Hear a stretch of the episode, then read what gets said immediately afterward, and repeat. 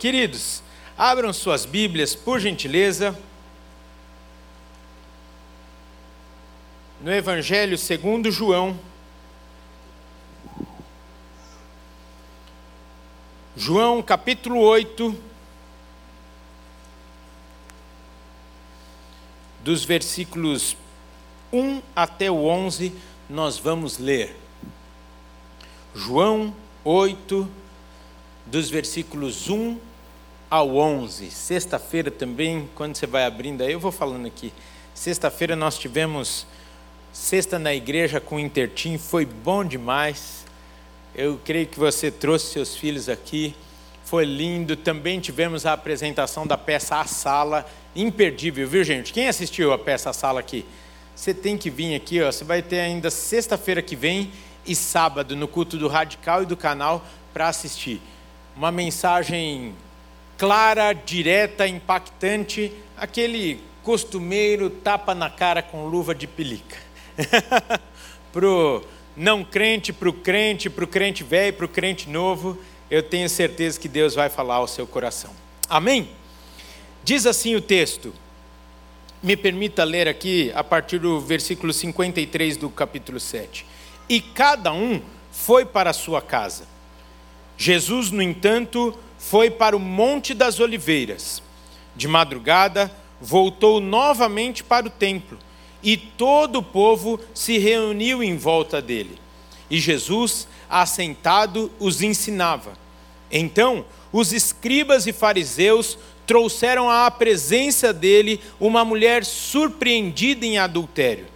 E fazendo-a ficar em pé no meio de todos, disseram a Jesus: Mestre, esta mulher foi pega, foi surpreendida em flagrante adultério. Na lei, Moisés nos ordenou que tais mulheres sejam apedrejadas. E o Senhor, o que tem a dizer? Eles diziam isso tentando para terem de que o acusar. Mas Jesus, inclinando-se, escrevia na terra com o dedo. Como eles insistiam na pergunta, Jesus se levantou e lhes disse: Quem de vocês estiver sem pecado, seja o primeiro a atirar uma pedra nela. E inclinando-se novamente, continuou a escrever no chão. Mas eles, ouvindo esta resposta, foram saindo um por um, a começar pelos mais velhos até os últimos, ficando só Jesus e a mulher em pé diante dele. Levantou-se Jesus e perguntou a ela: Mulher, onde estão eles? Ninguém condenou você? Ela respondeu: Ninguém, Senhor. Então Jesus disse: Também eu não a condeno. Vá e não peques mais.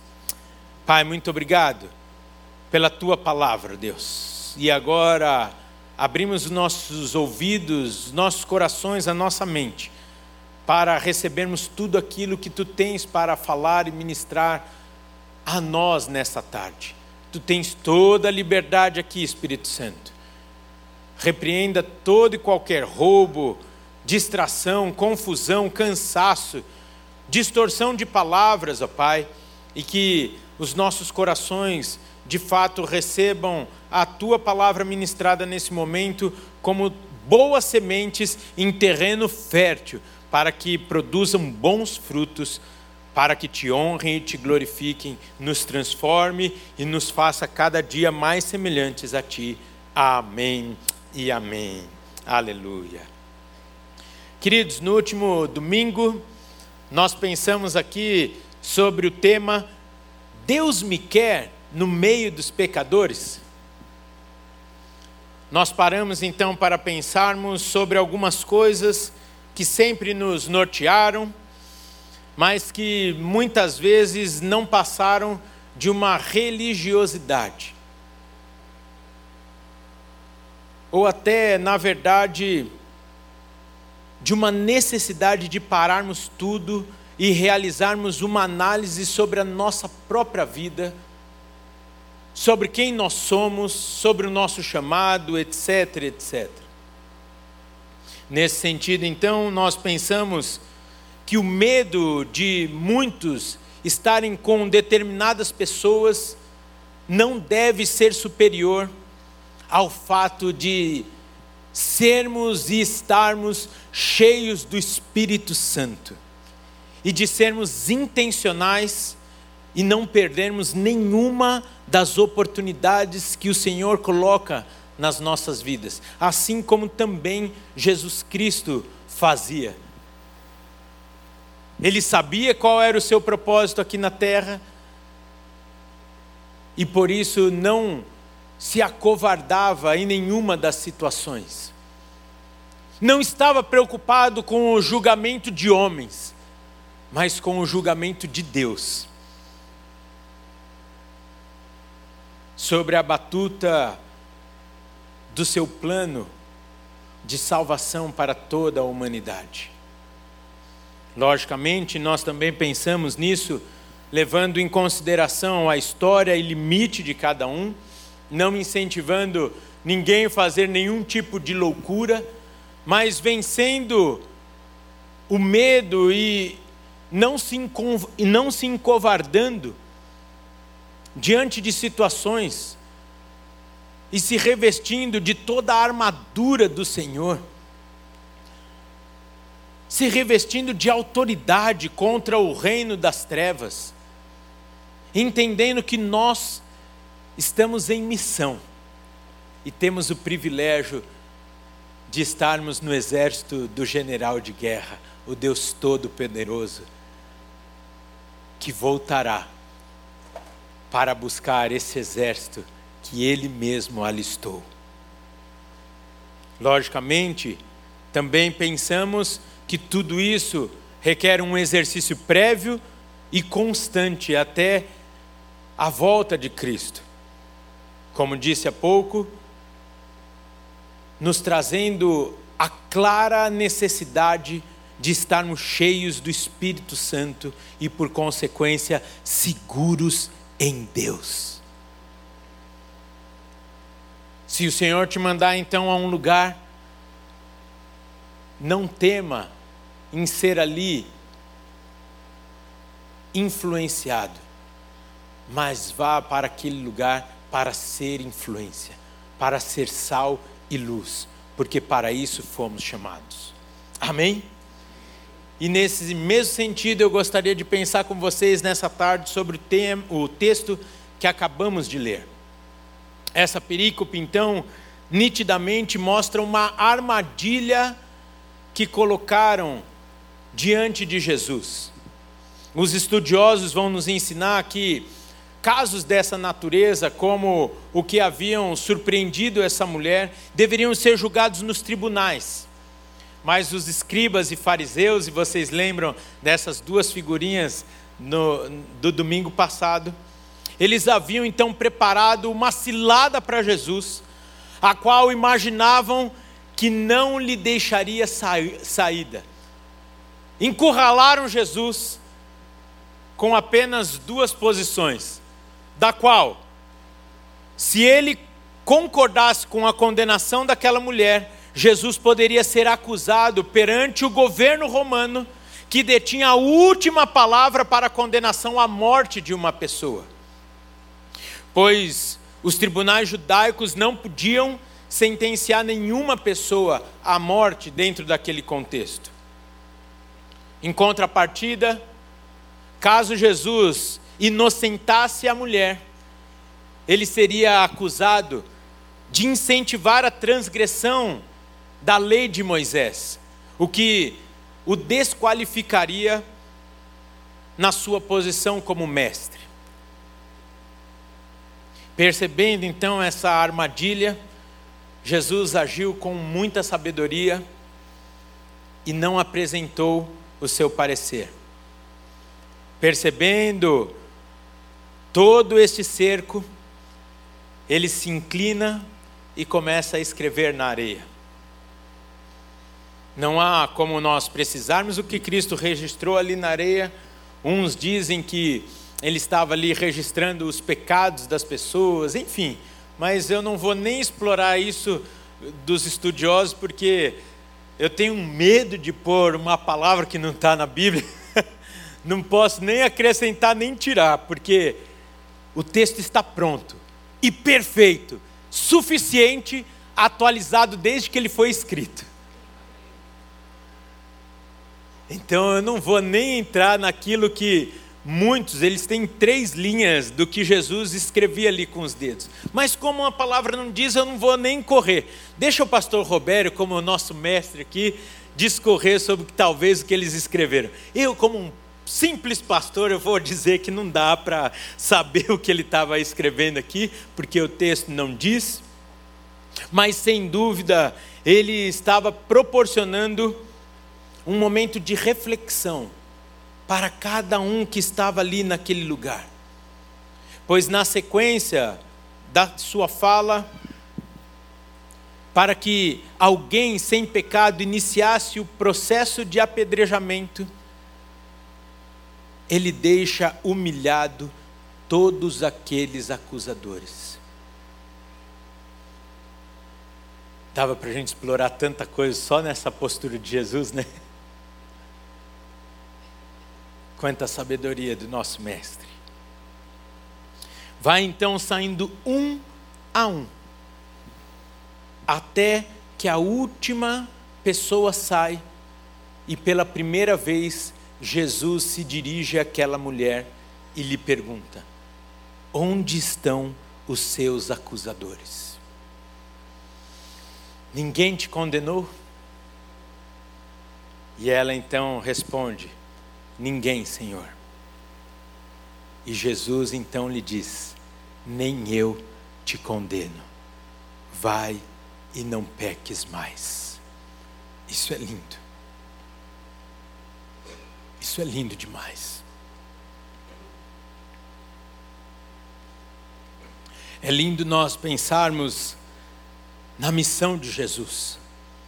A missão que Jesus veio cumprir aqui na terra que não era de condenação, mas era uma missão de salvação. E isso nós podemos ver, não precisa abrir, eu vou ler aqui para você. O que o mesmo João diz capítulos atrás, no versículo 17 do terceiro capítulo, que diz assim: Pois Deus enviou o seu Filho ao mundo, não para que julgasse o mundo, mas para que o mundo fosse salvo por meio dele. Aí eu paro e reflito com vocês. Se Jesus não veio para julgar o mundo, será que esse é o meu papel? Se nem aquele que tinha autoridade para isso assim fez, será que nós devemos fazer isso? Não quero ferir ninguém com o que eu vou falar, mas quantas vezes nós estamos sendo muito mais instrumentos do inimigo, pois esse sim veio para acusar, para condenar, para colocar peso. Ao invés de sermos canal do Espírito Santo, que nos constrange com amor, com seu acolhimento,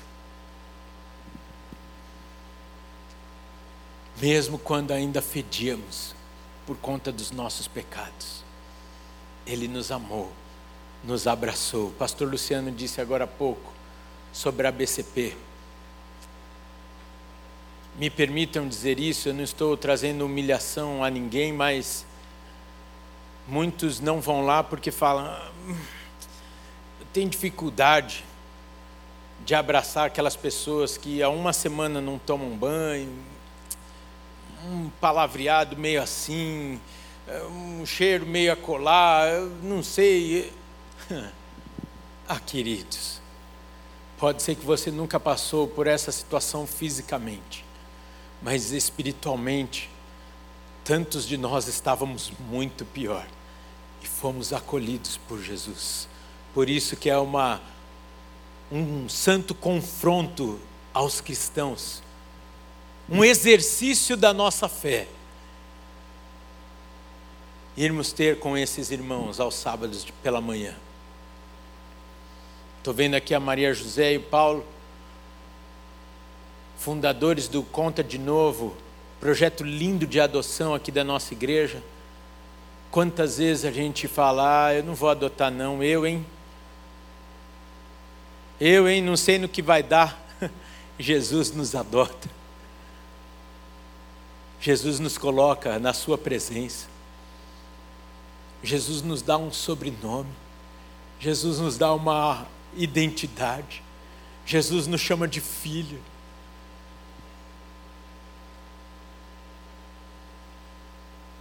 E embora Jesus não aprovasse a conduta pecaminosa daquela mulher, ele concede uma nova chance dela viver uma vida correta.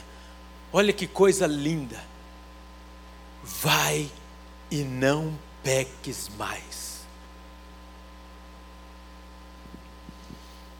Por isso que o tema da nossa conversa essa tarde é soltando as pedras.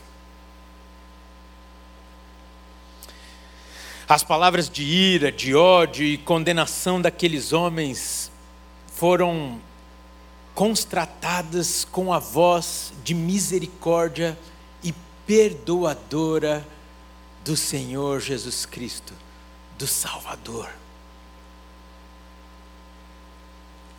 Como disse há pouco, ele era o único que poderia acusar, condenar aquela mulher, pois era o único sem pecado. Mas ele prefere perdoá-la. E é essa a expectativa de Jesus acerca da nossa postura diante de alguém que está em pecado e que se arrepende. É o choro daquelas pessoas que ontem desceram as águas do batismo.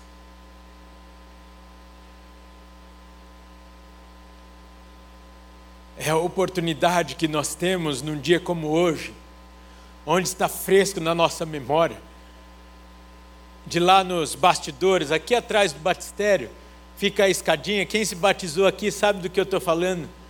E as pessoas ali na escadinha começam a chorar pelo privilégio de terem sido salvas, libertas, curadas, e saem das águas chorando, e você não sabe se, o que, é água do batistério, o que é lágrima, agradecendo a Deus por ter sido lavado, remido, perdoado pelo Senhor Jesus.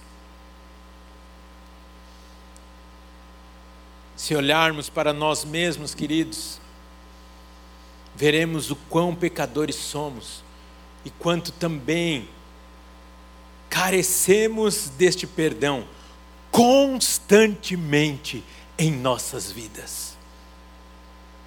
Isso, por favor, queridos, não significa que nós estamos passando a mão no pecado, nós estamos aliviando o pecado, mas isso é saber quem você é e ter empatia para com o próximo.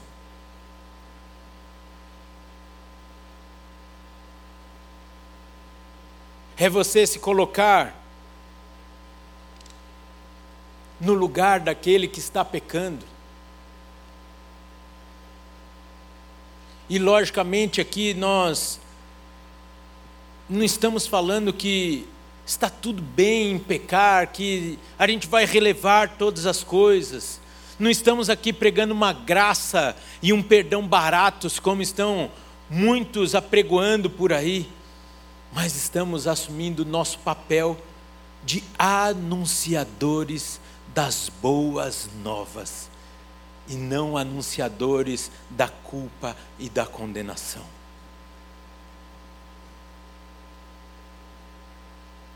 Sem dúvida, grande parte das consequências do pecado ainda terão efeitos. Muitos, até as consequências, o Senhor nos livra. Mas, por exemplo, essa mulher aqui do texto se engravidou naquele ato de adultério, o bebê viria.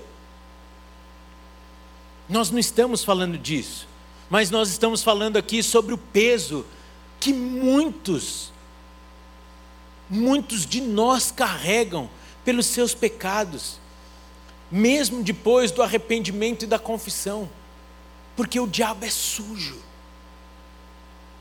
Minha mamãe, por isso você tem que vir todo domingo, mamãe. Todo domingo eu olho para você, eu lembro de um exemplo. Minha mãe sempre me falava na adolescência: Filho, o problema do pecado não é você receber o perdão de Deus. Isso é garantido para você. Mas o problema é você conseguir perdoar a si mesmo. Isso tudo por conta de Satanás, que oprime as pessoas. Nós precisamos, e eu já disse isso em alguma vez aqui, separar a questão da salvação. Porque depois que você confessa o Senhor Jesus Cristo como seu único suficiente Senhor e Salvador, você vai perseverar até o final e a eternidade com Cristo Jesus, a sua salvação é garantida. Nós, como batistas, cremos que nós não perdemos salvação. Entretanto, Satanás, ele vai tentar roubar sua paz até que o Senhor venha. Ele vai tentar lembrar você do passado. Ele vai tentar lembrar a você o que você fez, etc, etc. E muitas vezes, no momento de fraqueza nós, nós vamos talvez dar ouvidos a Satanás. E vamos ao pó. Não orando, mas humilhados por aquele que não tem mais autoridade sobre a nossa vida. E você precisa estar cheio do Espírito Santo para ter propriedade, para ter ousadia contra o inferno e seus enviados, para dizer: Eu não estou mais debaixo da condenação desse pecado, debaixo da culpa, debaixo de todo esse peso do meu passado. Por isso que nós não vivemos em pecado. Podemos até pecar, mas o Espírito Santo logo dá aquela cutucadinha santa e você sabe do que eu estou falando. Falando, filho. Aí você se arrepende, se envergonha, confessa. Liga para o seu discipulador, para o líder da tua célula, líder do ministério, para o pastor, fala: estou com vergonha, mas eu preciso confessar que eu não quero dar brecha para Satanás me acusar de nada.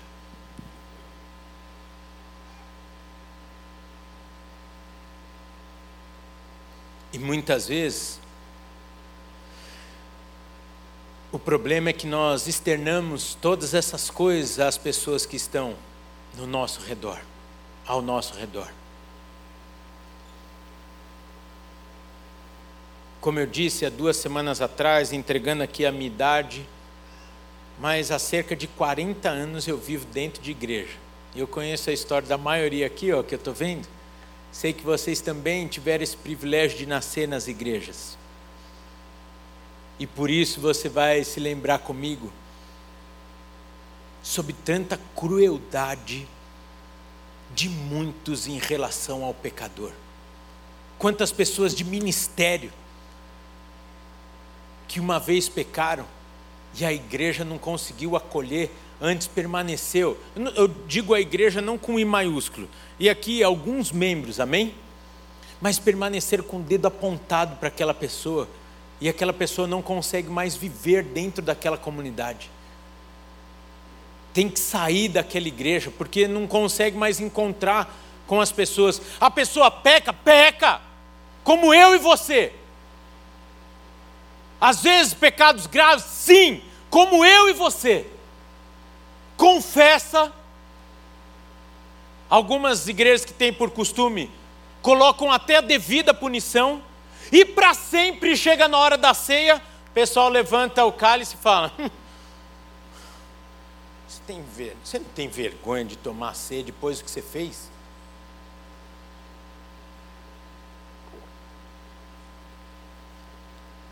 Os novos convertidos e os visitantes, calma, é, não é bem assim.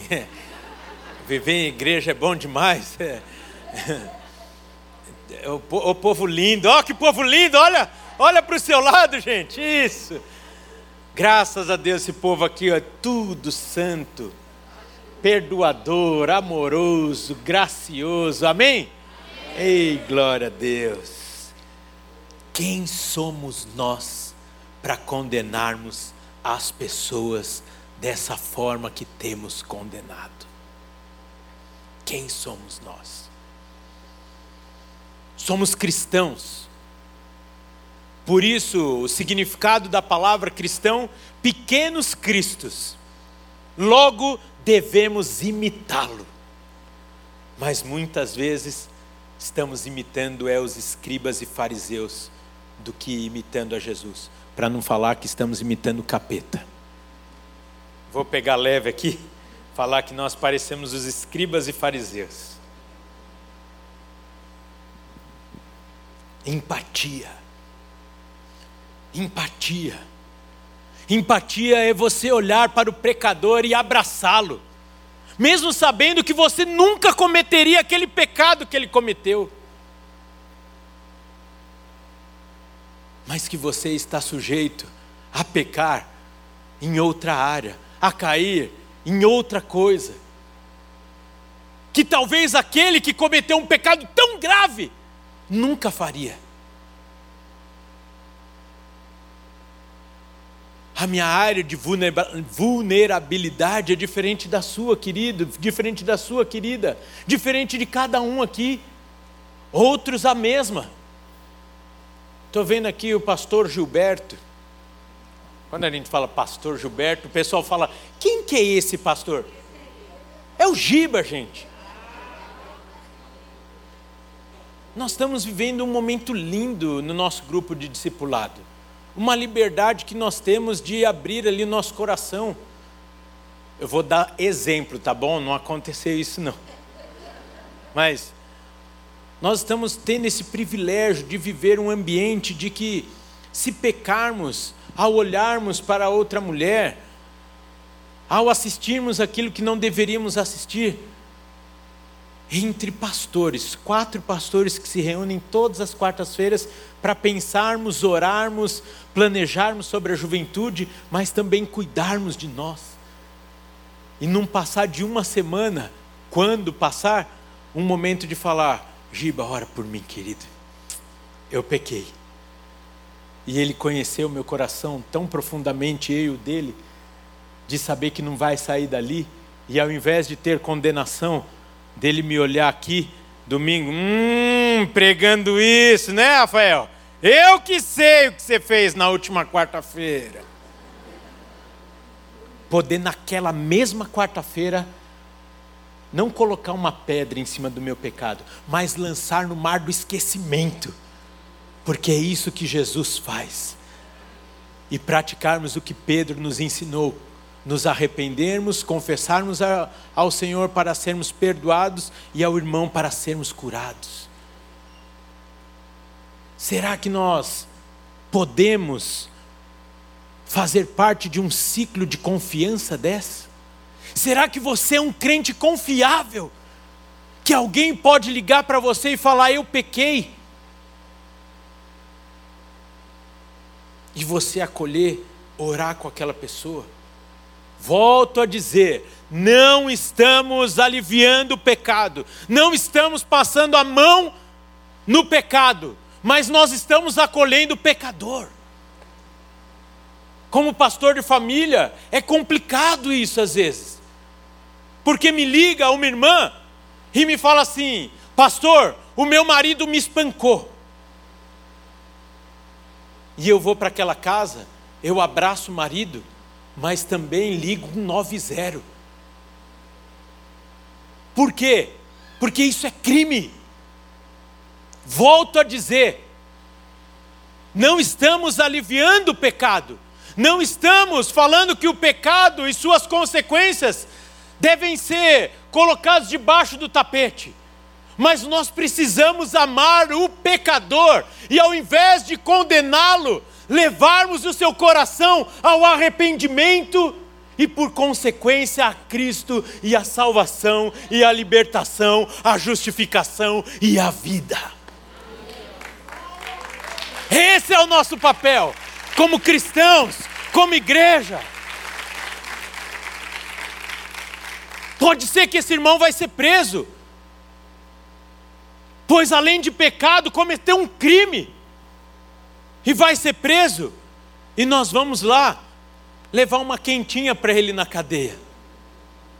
Rafael, que exemplo ruim. Vigia então, vigia, porque eu e você estamos sujeitos a isso. Está aqui a minha esposa. Essa semana eu tive um, um acesso de nervosismo lá, um monte de coisa para fazer. Gente, Todos nós, se não estamos dominados pelo Espírito Santo, eu olhei ali naquela situação, olha, eu para fazer uma besteira naquele momento, por um triste, Rafael, credo, nunca mais eu volto no culto das 17. Então não volta, porque eu sou humano, e eu tenho vergonha na cara, eu não vou me dar, me pintar de santo com a minha esposa aqui. Porque eu não estou falando sobre mim, eu estou falando sobre a palavra de Deus. E falando que eu sou tão carecedor como qualquer outro pecador da graça do Senhor. E quem sou eu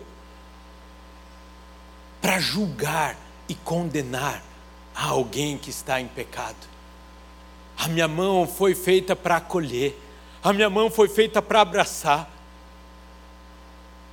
aquele que ainda está mal cheiroso por conta do seu pecado. Volto a dizer, querido, nós não estamos acarinhando o pecado, estamos denunciando o pecado. Mas nem Jesus condenou da forma que hoje nós estamos condenando as pessoas. Logo, isso também é um pecado. Se você achava que você estava livre de pecado, te apresento um. Se pedirmos, queridos, para as pessoas que nos rodeiam, a nossa família, os colegas de trabalho, de estudo, nos descreverem com uma só palavra, uma só palavra, o que eles irão dizer?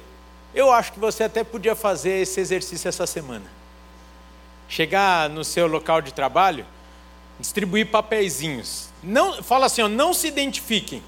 Eu só peço que vocês escrevam aqui uma palavra que me define. Eu vou passar a sacolinha e depois eu vou ler em casa, sozinho. Fazer isso na sua família, pedindo para não identificar, para a pessoa ter coragem de colocar a verdade ali. O que, que você vai ler nesses papeizinhos? Amoroso? acolhedor, resgatador, condenador, julgador, hipócrita, fariseu, gracioso, perdoador. A beleza de tudo isso, queridos, é que a última fala de Jesus àquela mulher é para todos nós nessa tarde. Agora vá, abandone a sua vida de pecado.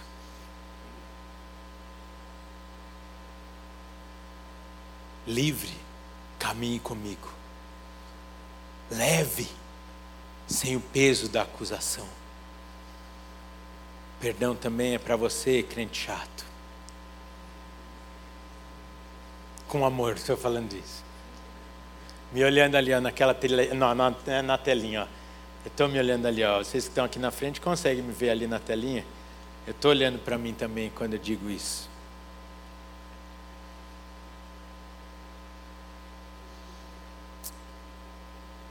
Sabe, queridos, o que eu mais gosto, o que eu mais gosto na minha vida é ficar no gabinete, atendendo as pessoas. E o que mais aperta o meu coração é conversar com uma pessoa que não consegue mais ter alegria. Uma pessoa que não se acha digna, mediante tantas acusações que carrega, seja por si mesma, ou pelas pessoas que estão ao seu redor, seja pelo diabo, se não é todas essas acusações de fonte dele mesmo. E se você está aqui nessa tarde e está sofrendo com isso, acusando a si próprio, não conseguindo receber o perdão de Deus, não conseguindo se perdoar, eu quero dizer que Jesus Cristo tem salvação para você e não condenação. Ele tem amor e não acusação. Ele quer tirar esse peso dos seus ombros e deixar a sua vida leve. Eu gostaria de pedir que você fechasse seus olhos.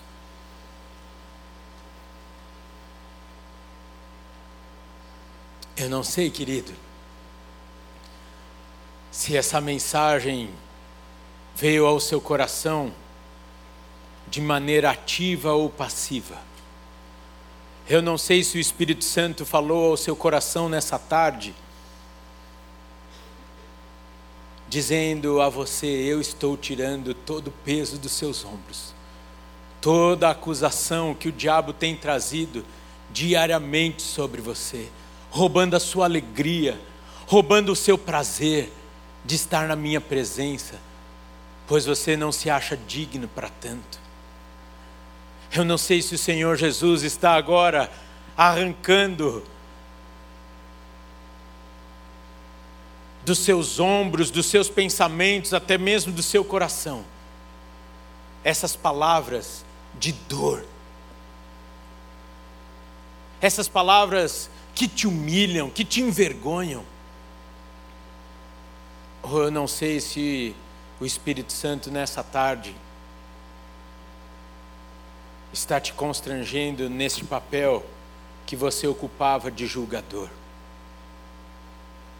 Um canal não do amor do Senhor, não do seu acolhimento. Um canal não de empatia, mas um canal que levava culpa às pessoas. Vergonha, exclusão, condenação. Eu gostaria que você tivesse esse momento com o Senhor. Talvez você vai falar assim, Rafael, tá tudo bem aqui. Ore então para que o Senhor te traga pessoas como essa mulher foi levada a Jesus, para que você impeça que a morte espiritual, que a morte emocional,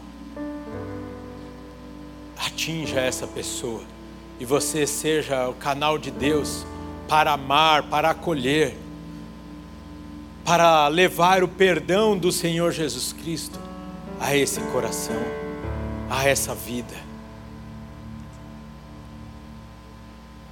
Enquanto todos estão com seus olhos fechados, se você nunca teve a oportunidade de entregar a sua vida ao Senhor Jesus, confessar os seus pecados e receber o seu perdão, e está sentindo esta vontade, essa necessidade no seu coração nessa tarde, de entregar a sua vida ao Senhor, como podemos entender que essa mulher fez, se colocou aos pés de Jesus e colocou lá a sua condenação e saiu de lá livre perdoado. Se você está aqui e quer receber o perdão do Senhor, erga sua mão. Onde você está? Se você está aqui e pela primeira vez está entregando a sua vida ao Senhor e por consequência recebendo esse perdão maravilhoso, erga sua mão. Nós queremos te identificar para junto orarmos. Glória a Deus pela sua vida, querido. Mais alguém gostaria de fazer essa oração? Você que está em casa está atendendo este chamado de Jesus, está aparecendo um número aí na sua tela. Entre em contato com esse número, tem uma equipe pronta para orar com você. Eu vou pedir para que a igreja se coloque em pé.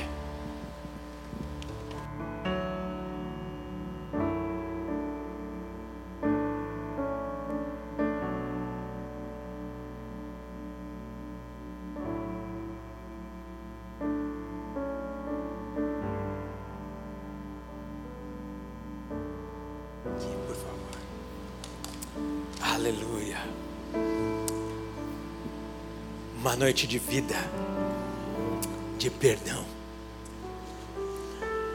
de alívio.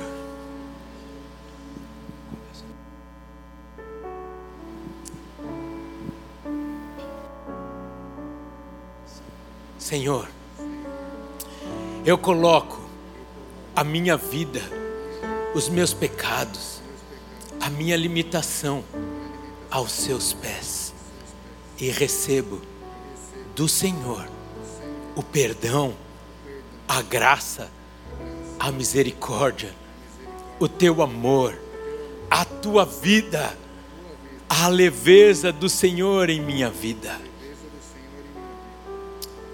Eu repreendo toda culpa, toda acusação de Satanás e declaro que eu sou teu, somente teu. Escreve meu, meu nome no livro da vida. E que para todo sempre eu possa estar na Sua presença. Amém. Amém.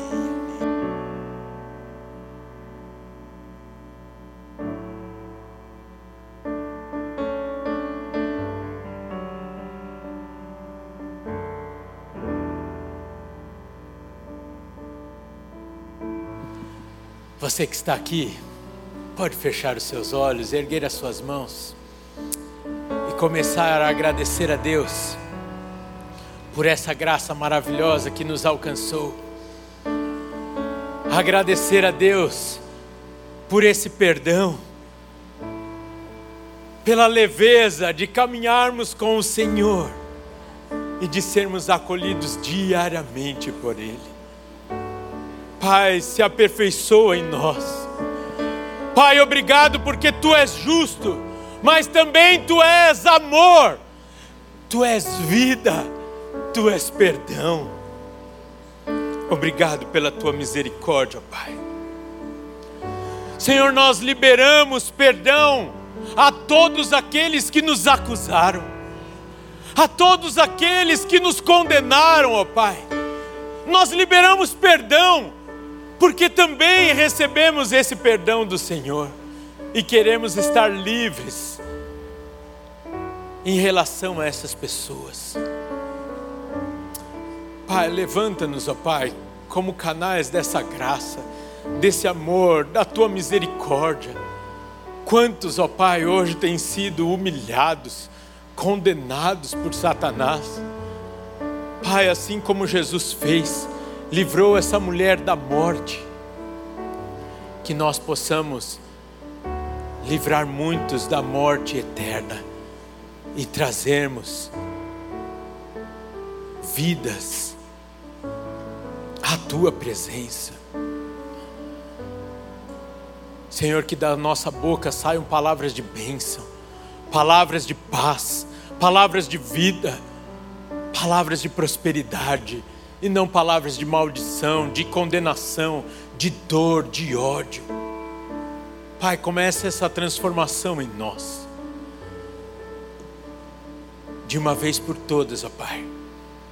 Que essa palavra produza frutos e tire tudo que não pertence mais a nós.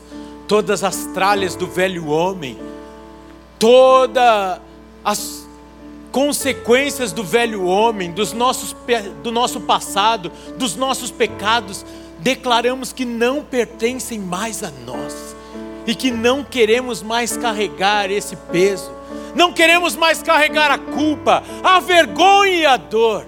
Antes desfrutarmos da tua vida, da tua alegria e da liberdade que o Senhor nos deu. Levanta-nos como igreja, Pai, para que tantos vivam esta vida de paz, justiça e alegria. Que o amor de Deus, o Pai, a graça de Jesus Cristo, Filho, a comunhão e as doces consolações do Espírito Santo de Deus seja sobre a sua vida, na sua casa, na sua família, hoje e sempre. Amém. Amém. Amém. Seja canal dessa vida, querido. Seja canal desse amor, dessa graça, deste perdão nessa semana, para honra e glória do Senhor. Vá na paz e até domingo que vem. Deus abençoe.